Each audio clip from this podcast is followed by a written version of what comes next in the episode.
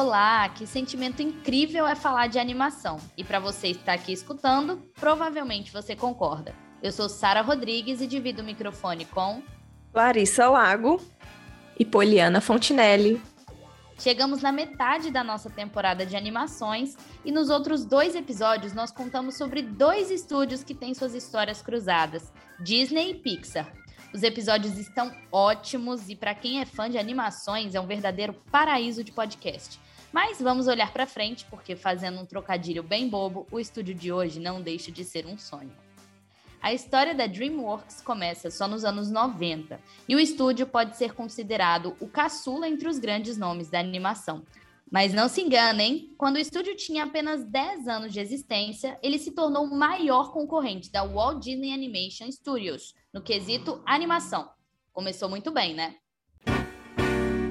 Só em 1994 que surge a ideia de criar a DreamWorks. E quem estava por trás dessa ideia? Ninguém mais, ninguém menos que Steven Spielberg. Sim, Steven Spielberg, que a gente conhece, que a gente assiste todos os filmes. Ele se juntou com o magnata e executivo musical David Giffen e com o animador e diretor Jeffrey Katzenberg, que era ex-executivo da Disney e, segundo a fofoca da época, segundo os rumores, ele saiu brigado da Disney depois de não ser promovido pelo então CEO Michael Eisner. Aí a fofoca rolando solta desde aquela época. Inclusive, eu vi que eles é, inspiraram o personagem do Lord Farquaad é, nesse cara, o CEO do Wesner, né? De tão a treta que ficou aí, botaram o, o Lord Farquaad inspirado por esse cara. E nessa época, o estúdio era chamado de DreamWorks SKG, ou SKG, pois a intenção inicial não era só fazer filmes de animação.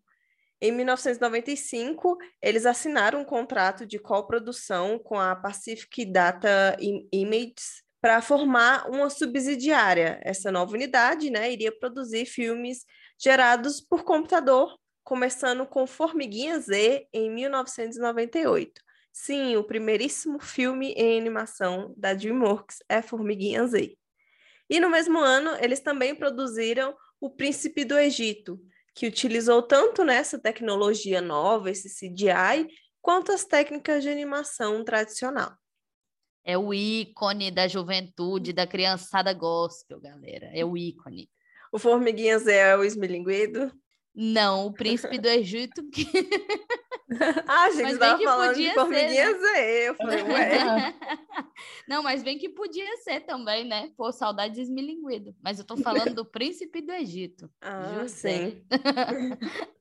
É, em 1997, a DreamWorks fez uma parceria com a Aardman Animations, um estúdio britânico de animação em stop motion, para coproduzir e distribuir A Fuga das Galinhas, que foi lançado só em 2000. Ícone também esse filme, gente. Ele arrecadou mais de 224 milhões de dólares na bilheteria e se tornou o filme de animação em stop motion com maior bilheteria da história. E para a felicidade dos fãs de A Fuga das Galinhas, a Netflix está trabalhando aí numa sequência do filme que deve ser lançada ano que vem, 23 anos depois do filme original ter estreado. Tá vendo? Nunca é tarde para fazer uma sequência. Gente, eu assisti muito A Fuga das Galinhas. Meu Deus, eu lembro. É, sessão da tarde, né? Passava muito. Acho que nem era sessão da tarde, era, era aquele de domingo que passava muito, muito, muito. Temperatura Nossa. máxima? É, temperatura máxima, amava. Gente, eu acho que o meu problema é com o animal galinha, porque assim como o galinho tiquiliro, eu não gosto de a fuga das galinhas, cara. Como não, Sara? É muito bom. Eu assisti Nossa, muitas vezes. Não dou a Sara deve ter um trauma com galinha. deve ser, cara, porque eu fico pensando, falo, gente, não é possível não, cara, esse filme. Pra que que fizeram isso? Com certeza é um trauma aí, vamos, vamos descobrir. Sim. E também foi ali em 2000 que a DreamWorks SKG criou uma nova divisão chamada DreamWorks Animation, que iria produzir regularmente filmes de animação, tanto os computadorizados quanto em stop motion. E aí sim, em 2000 a gente tem a criação da DreamWorks Animation, mas né, desde ali do começo eles sempre trabalharam com animação, então os filmes antigos também contam como a DreamWorks Animation. E você que é ouvinte fiel do Cine Aspectos vai se lembrar que lançamos uma temporada sobre filmes adaptados de livros e um dos episódios foi sobre Shrek. Essa preciosidade do mundo da animação chegou aos cinemas em 2001 e no ano seguinte concorreu na categoria de melhor animação do Oscar. Mas um fato curioso é que essa foi a primeira vez que o Oscar teve essa categoria oficialmente. Então, sim, o primeiro estúdio vencedor de um Oscar de melhor filme de animação é a DreamWorks e não a Disney e a Pixar. E olha, gente, merece muito, né? No ano seguinte, a DreamWorks continuou nessa saga do Oscar e foi indicada com o filme Spirit, O Corcel Indomável, mas perdeu para uma animação de outro estúdio que nós vamos falar nos próximos episódios. O filme foi muito elogiado, mas não teve uma repercussão longa, né? Não tem até hoje uma repercussão tão longa como Shrek, que parece vivo aí até hoje. Logo em seguida, em 2003, a DreamWorks lançou o filme Simba, Simbad, não sei, A Lenda dos Sete Mares. Vocês lembram desse filme? É sobre um marujo que viaja pelos mares em busca de aventura e diversão e que em uma dessas viagens rouba o livro da paz, o que causa ira aos deuses do Olimpo. Não tenho ideia eu lembro vagamente, assim, eu lembro vagamente. Mas tem um que é bem parecido com esse que eu lembro mais, O Caminho para Eldorado, alguma coisa assim. Vocês assistiram esse? Esse eu, eu conheço. De... Eu não lembro de ter assistido, mas, mas é, sim, sim, Caminho é, para. É. Esse era bem legal. Ele é até antes, eu acho. Eu acho que ele é de 2000 por aí. Ah, mas ele tá. era muito legal também. Mas assim, não ficaram tão memoráveis, né? Esse e o do Pois é, eu inclusive fui pesquisar a imagem, né, no, no Google aí, nosso ajudante Google, para tentar lembrar. E aí eu lembrei vagamente de assistir esse filme algumas vezes na sessão da tarde, mas não foi nada assim que me marcou de verdade. O único prêmio relevante que esse filme levou foi um Annie Award pelo excelente design de produção em uma produção animada. O importante é que isso não desanimou o estúdio, e no ano seguinte tivemos a estreia do fantástico Shrek 2, que fez ainda mais sucesso e mais barulho que o primeiro. Enquanto o primeiro filme fez 487 milhões de dólares, essa sequência conquistou a marca de 928,7 milhões de dólares. Bateu na trave para se tornar um longa bilionário. A gente já chegou? Não! A gente já chegou? Sim. Sério? Não! E é difícil, né? A gente sabe como sequência, principalmente animação, é difícil você manter né, o mesmo nível, até mesmo aumentar, tipo, uma, duplicou o valor de, de bilheteria, né? Então, acho que é uma coisa que a DreamWorks faz, é, consegue fazer super bem, que é sequência de filme, né? Manter o público interessado nas, nas sequências. O que a gente não vê muito na Pixar e na Disney, não é muita vibe deles, né? Fazer sequência. Acho que principalmente o Shrek, né? Porque a gente tem, a gente ama quando é criança, quando a gente é adulto, a gente continua amando. A gente ama continua... mais ainda. É, a gente ama mais ainda. Ele é muito atemporal também, né? E a gente percebe que ele tem aquelas aquelas piadinhas, né, que a gente só entende quando é maior e tal. Então, acho que vem muito nessa questão também. Ele é um filme que conquistou público geral, assim. Tenho certeza que muitos adultos quando assistiram junto com os filhos, sei lá, amaram também. É um filme que, no... gente, a gente já falou lá no episódio que nem a Sarah falou do, da, da, adaptações, tanto que a gente ama esse filme, é, não só esse filme, né, a franquia toda do Shrek. É como diz o, o burro do Shrek, né, o Shrek é que nem uma cebola, tem muitas é. camadas. então, toda vez que você assiste, você descobre alguma coisa nova. É isso, bom ponto, Larissa mesmo. é, ótima citação. Eu estava até, quando a gente estava pesquisando bastante, né, que a gente gosta de estudar para gravar, e aí eu vi que um crítico na época que lançou Shrek, algo que ele falou muito bem, né, é que apesar de ser um filme com uma pegada infantil, né, que agrada as crianças, ele também tinha piadas nas suas sutilezas adultas e que não necessariamente ali, né, acho que nem as crianças não entenderiam. Então ele conseguiu trazer ali dentro de um, de um contexto algo que agradasse os dois públicos sem é, precisar sair de um lugar para outro. E aí, um exemplo que ele deu foi na hora que chega no castelo do Lord Farquaad, que a piada é bem assim: ah, ele deve estar tá tentando compensar alguma coisa. E aí, assim, é, é uma piada que a criança não entende, mas que ela acha divertido, mas que o adulto vai entender e vai ficar super legal. Pois é, e aí nesse mesmo ano de 2004, o estúdio lançou outra animação, que foi o Espanta Tubarões, que é uma comédia muito boa do início ao fim.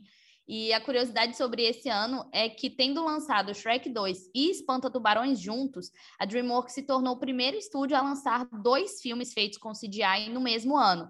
E a partir desses dois, todos os filmes foram feitos em CGI, exceto aqueles que foram produzidos em parceria com a Aardman, que a Larissa falou lá atrás. Come! Não! piedade! Por favor. Come! Come não! O quê? Filho, não! come não. o camarão! Lenny, come, come, come, come, come, come, come, come, come, come, come, come, abaixa esse camarão! Daí, em 2005, a gente teve a agradável surpresa de Madagascar, um filme com uma trilha sonora maravilhosa e divertida e com personagens super carismáticos e engraçados. O filme teve uma crítica bem mediana, conquistou 55% no Rotten Tomatoes e também levou apenas um prêmio de melhor filme de animação no Kids' Choice Award. E deixa só te contar por que, que eu falei da trilha sonora maravilhosa. Algumas das composições são do mestre Hans Zimmer, mas não, não foi Eu Me Remexo Muito. A clássica eu me remexo muito. é ótima. Mas é, o, o Hans Zimmer, inclusive, é um dos principais compositores da DreamWorks, e ele compôs também para Spirit, Espanta Tubarões, Kung Fu Panda, a lista aí da parceria é longa, e quem diria, né? A gente acha que Hans Zimmer é só Interestelar, é só Duna, mas não, gente, ele já fez muita animação aí. É isso aí. Aqui é, aqui é o time das Hanzimers. Hanzimers? Como é que a gente pode chamar? Como é que é que a gente chamava? A gente tinha um nome nas outras temporadas, agora eu já esqueci. Ixi, também não lembro, não. Bom, o Wallace e Gromit, eu também não me lembro disso, a Batalha dos Vegetais, é de 2005, mas acho que a gente não tem muito o que falar sobre ele. Eu lembro, eu lembro, mas é, é, ele é parecido, tem a estética lá do, da Fuga das Galinhas, né? Mas eu não, nunca dei muito moral para ele também, não. Eu lembro que eu, quando passava assim, eu, ah, né? Eu também lembro de Wallace Gromit e eu lembro muito porque tem um primo meu que gostava muito, muito, então ele assistia muito. E eu acabava assistindo muito também junto, mas também não eu lembro assim que na época pouca gente conhecia mesmo. E em 2006 e 2007, a gente teve três filmes que também passaram um pouco batido, apesar deles serem bem legais, que é o Sem Floresta, Por Água Abaixo e B-Movie, A História de uma Abelha. As bilheterias não tiveram muito sucesso e os filmes tiveram seu brilho roubado pelo grande Shrek 3, que foi dessa mesma época aí. É impressionante o sucesso dessa franquia. Foram 813 milhões de dólares em bilheteria. Acho que todo mundo pensava que iria se despedir dos ogrinhos ali naquele filme, depois de três filmes, mas não aconteceu, né? E aí, pela primeira vez, a franquia não foi indicada ao Oscar. Eu acho que até o Oscar falou assim: é, já deu, né, galera? Acho que já tá de bom tamanho, vamos para a próxima, pensa em outras coisas. Eu queria falar aqui que o Sem Florestas por água e Por Água Abaixo é muito bom. São dois filmes muito legais. Por Água Abaixo também é tipo no estilo da Fuga das Galinhas, né?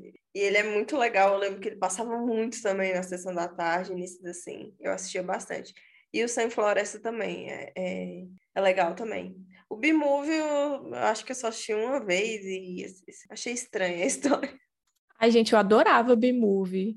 Aí depois, né, que você vai crescendo, aí teve toda recentemente essa conversa, né, esse debate sobre B-Movie, que você vai realmente vendo como era um filme estranho. Mas eu adorava, assim, na época eu não lembro de ter achado estranho, tipo, a relação de uma abelha com uma mulher.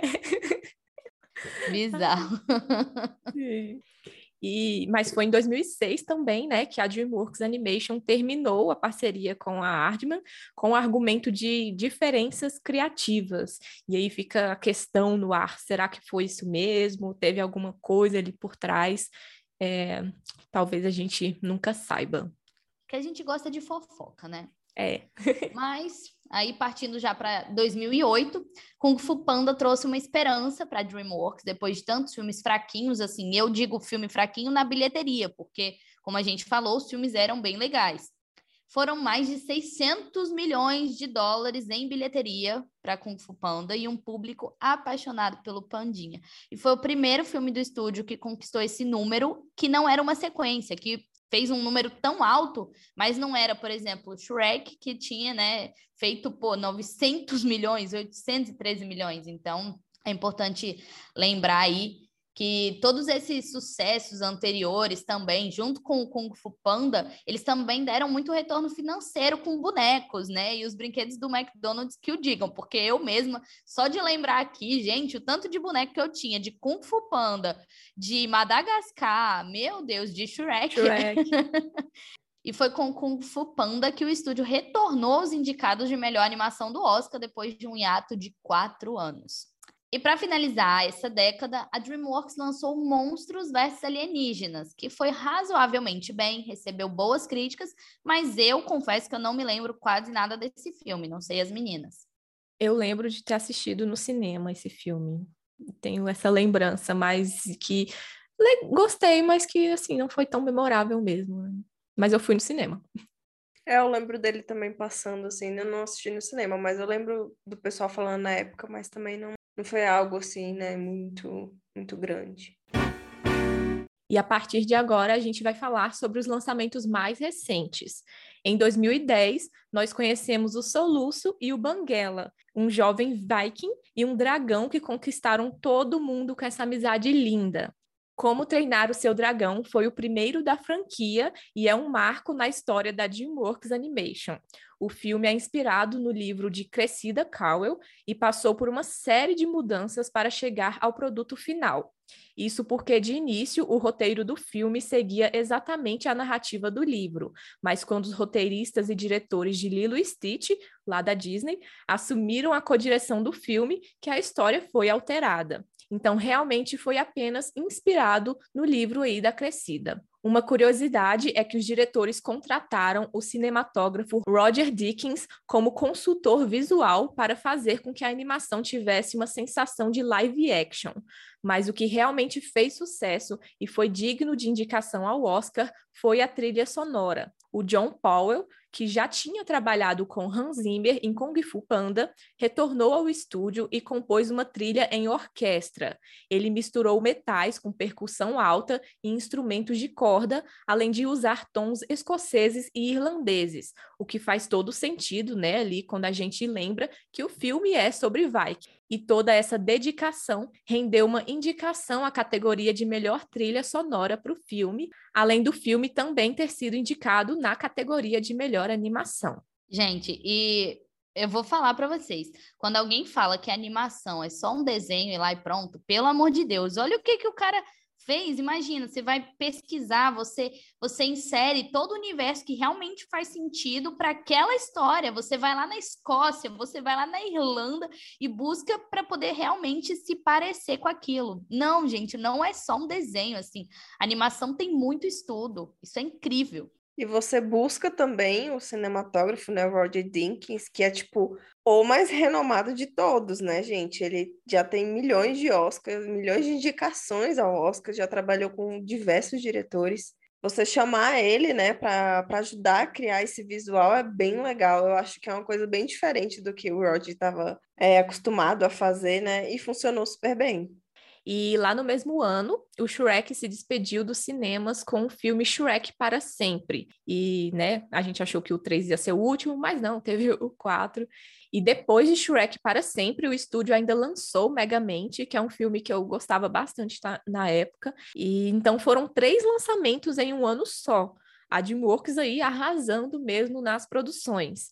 E não demorou muito também para a sequência de Kung Fu Panda 2, né, em 2011 surgir, e o filme manteve os números de bilheteria lá do primeiro, com mais de 600 milhões de dólares arrecadados na bilheteria.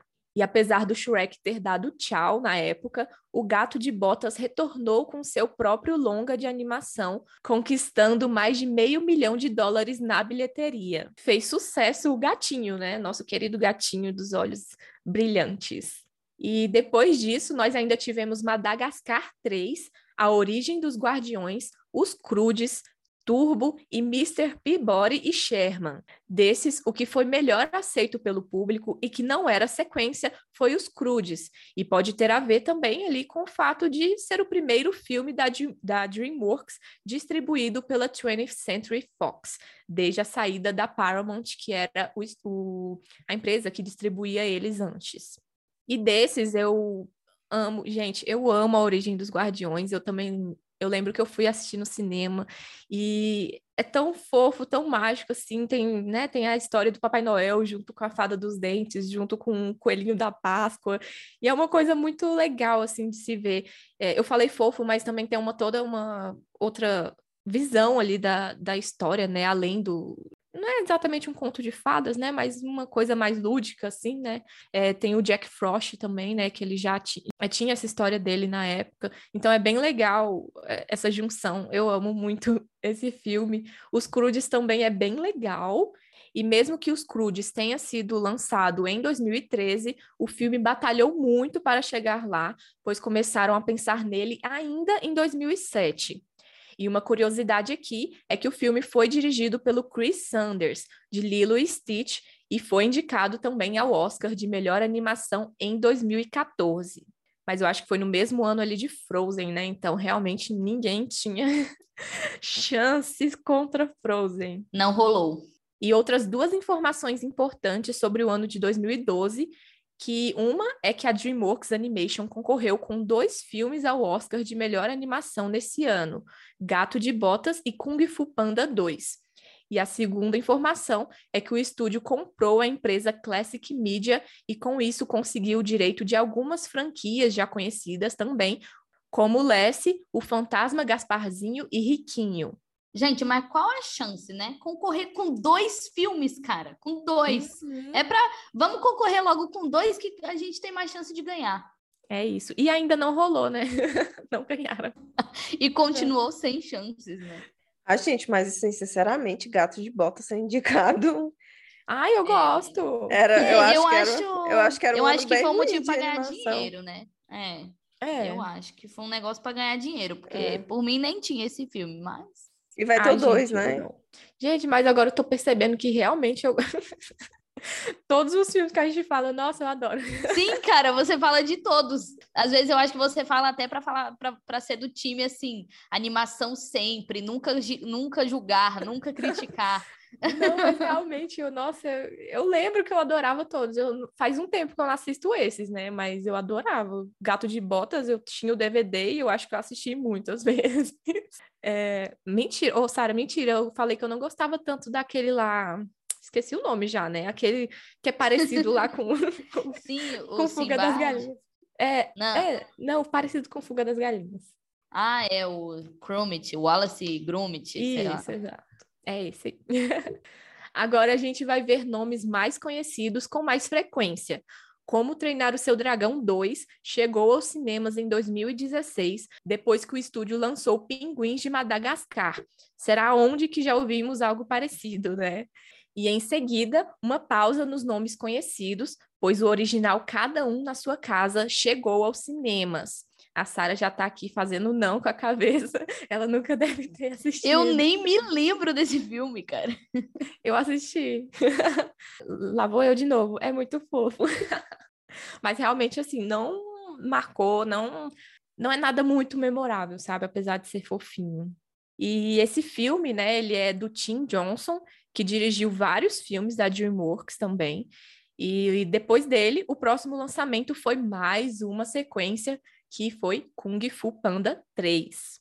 E logo depois, em 2016, nós tivemos o lançamento de Trolls, um filme com uma excelente trilha sonora e musical que só quem ouviu já sabe. A Anna Kendrick e o Justin Timberlake entregaram tudo. A música Can't Stop the Feeling, inclusive, ganhou vários prêmios e ficou aí na nossa cabeça por muito tempo. E é muito divertida, é muito gostosa de escutar mesmo.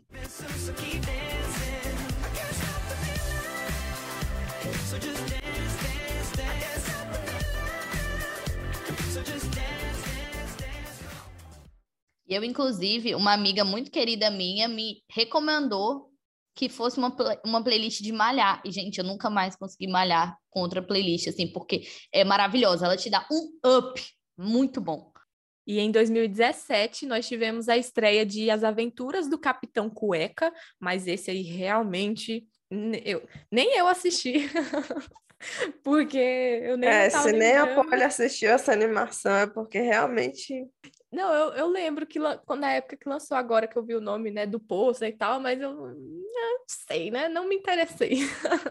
mas o, apesar, né, da, desse lançamento aí, o sucesso do ano mesmo foi o Poderoso Chefinho, que aí sim é um filme super fofo, super original e engraçado e que, né, fez muito sucesso com mais de meio milhão de dólares em bilheteria. O filme se tornou queridinho nas festas de aniversário de crianças e também resultou em uma série original da Netflix. Gente, eu já assisti essa série, é muito boa, eu amo, é bem infantil, sabe, para neném, mas é muito boa. Os episódios são muito curtinhos. Quem sabe um dia. Gente, a Sara assiste até a série da Barbie na Netflix, então. Oi, tá falando que eu assisto todas as animações. Ai, cara, mas eu tô aí é pra isso, cara. O filme da Barbie. Esses dias a Larissa me mandou um meme lá. Eu, depois de dançar, de, de assistir o filme da Barbie, aí eu dançando balé no meu quarto. Nossa, eu fazia muito isso. Cara, muito bom. Amo. A gente precisa de uma temporada filmes da Barbie. Meu Deus, vai ser perfeita. Posso chamar minhas irmãs? Sim. E agora nós estamos quase chegando ao período mais difícil até hoje para os estúdios, não só de animação, mas do universo cinematográfico como um todo. Em 2019, Como Treinar o Seu Dragão 3, O Mundo Escondido, chegou aos cinemas e conquistou muitos corações, só que não tanto ao ponto de, a ponto de receber uma indicação ao Oscar de melhor animação.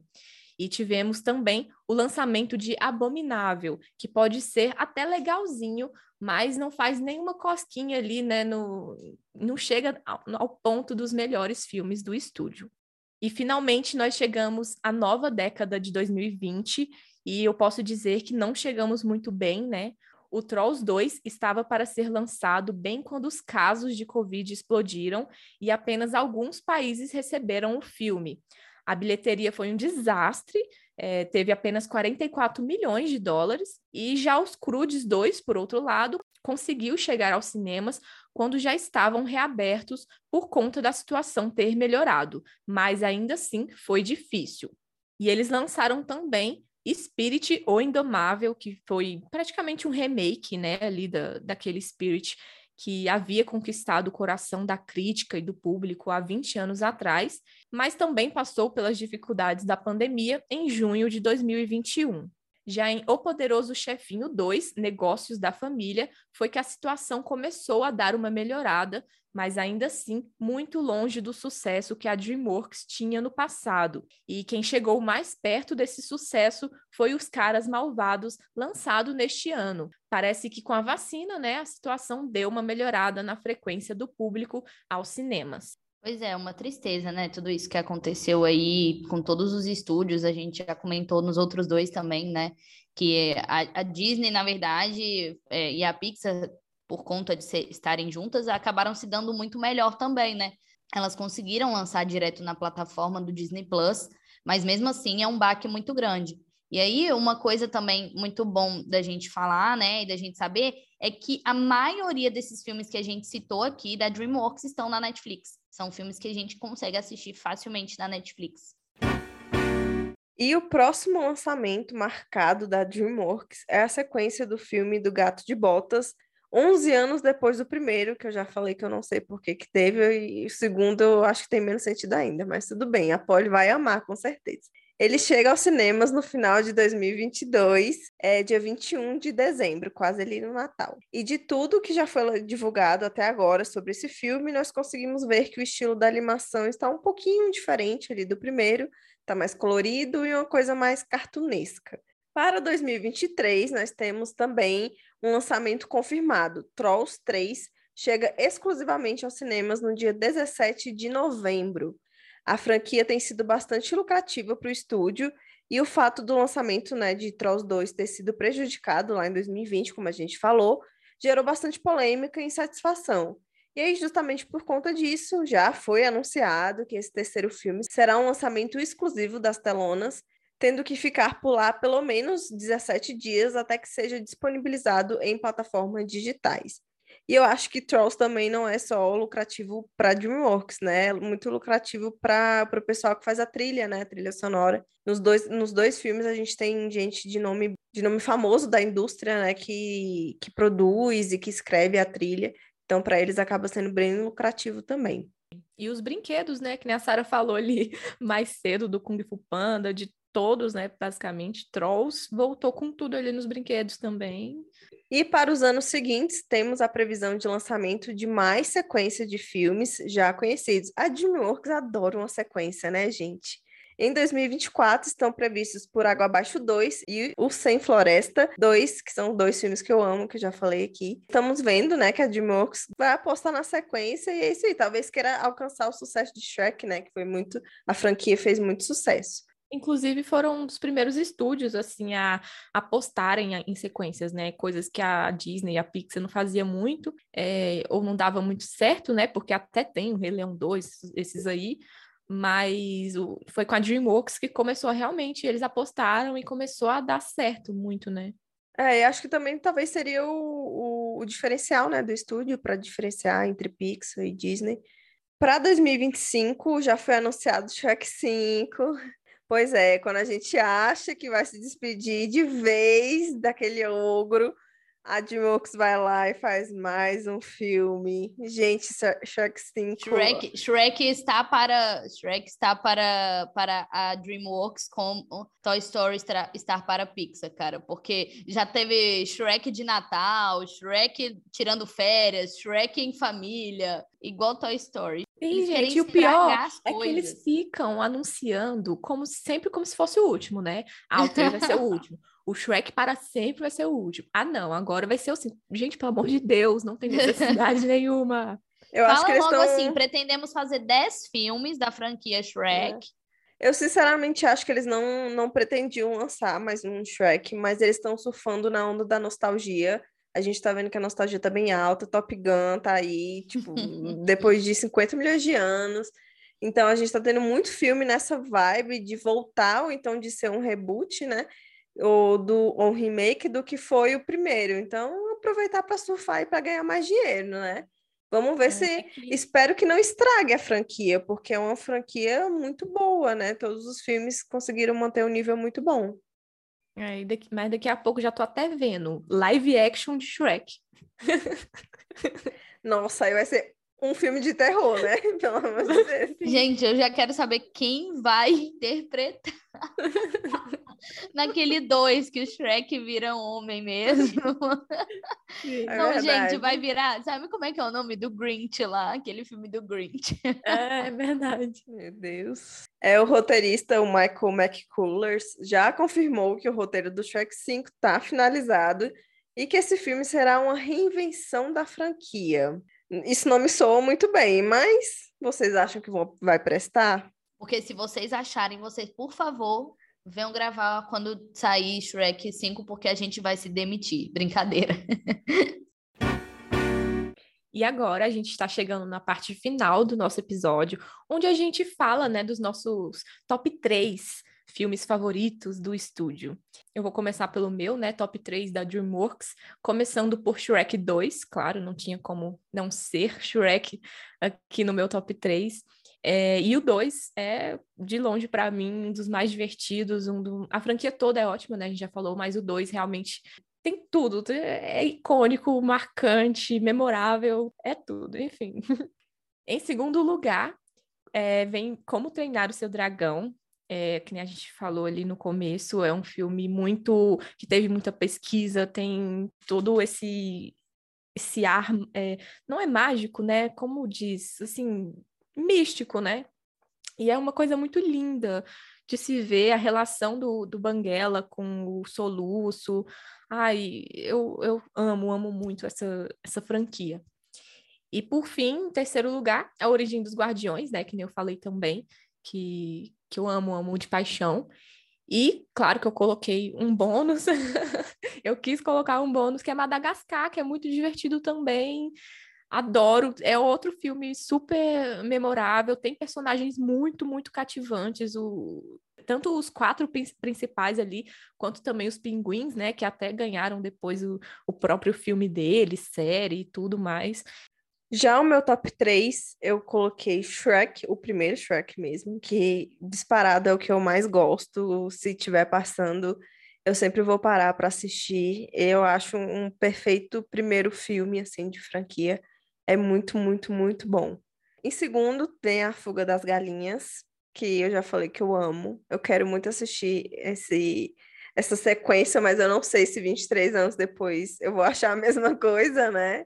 Em terceiro lugar, fica o Espanta Tubarões, que eu amo o Espanta Tubarões. Eu gosto tanto da versão dublada quanto da versão legendada. Eu acho fantástica a história. E é muito legal, muito diferente, e eu gosto muito. E os meus, né, preferidos, meu top 3 da DreamWorks. Começa também com Shrek 2. Gente, eu não dou conta, não dou conta. As músicas, a fada madrinha. Ai, gente, melhor para fora do que para dentro. Assim, é tudo para mim, sabe? É tudo para mim. Todos os quotes, todos é para mim Shrek 2 é o melhor, mas eu posso colocar os três Shrek para sempre nem tanto, mas os três aí, é, eu acho que eu tenho algo contra o quarto, né? Igual o Toy Story que eu falei que eu não gosto do quadro também. Em segundo fica Kung Fu Panda.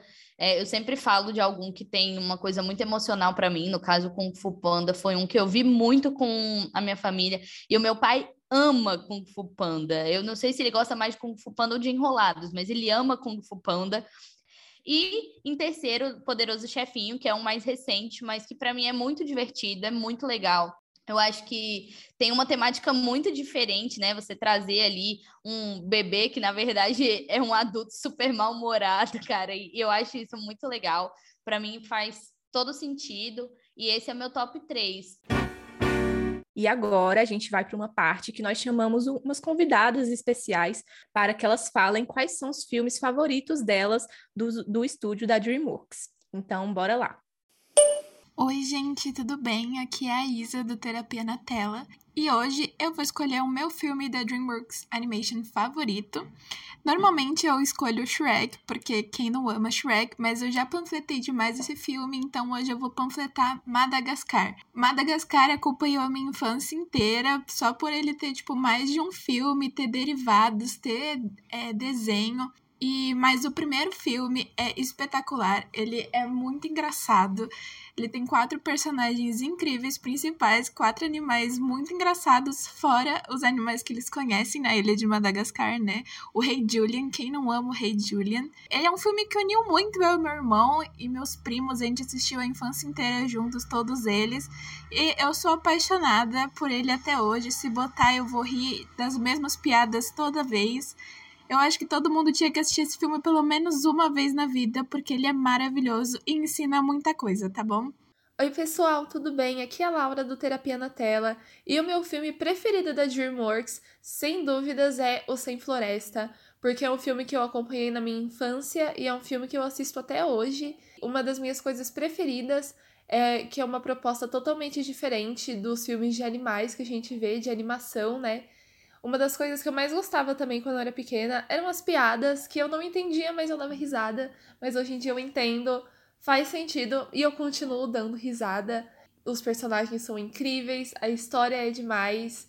E se eu pudesse recomendar esse filme para uma criança barra adolescente ou adulto também, seria esse filme, porque ele é tudo de bom, ele serve para você rir, serve para você assistir em um dia que você não tá muito bem, serve para assistir em todos os momentos. É igual Shrek, que também é uma obra-prima.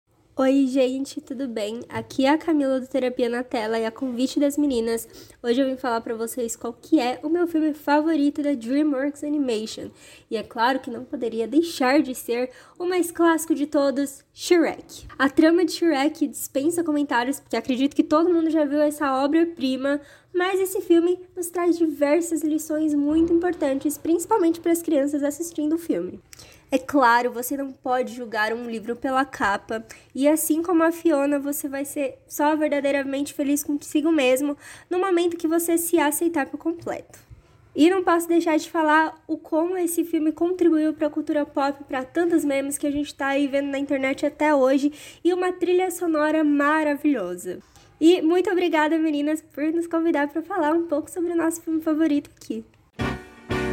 Espero que vocês tenham gostado desse episódio. A gente tá adorando relembrar todos esses filmes, inclusive já tô querendo correr ali para Netflix para assistir algum deles. Mas espero que vocês tenham gostado também e que vocês aproveitem as próximas, né, os próximos episódios para conhecer um pouco mais sobre esses estúdios de animação e a história de cada um deles. Eles são muito importantes, né, para nossa diversão, para o nosso aprendizado e a gente quer aprender ainda mais. Então siga a gente nas redes sociais, arroba Cineaspectos, comenta lá com a gente o que, que vocês estão gostando, o que, que vocês gostam de assistir, o que, que vocês estão achando desse, dessa temporada. E tchau! Tchau. Tchau. Cine Aspectos, um podcast que te ajuda a ter um novo olhar sobre o cinema.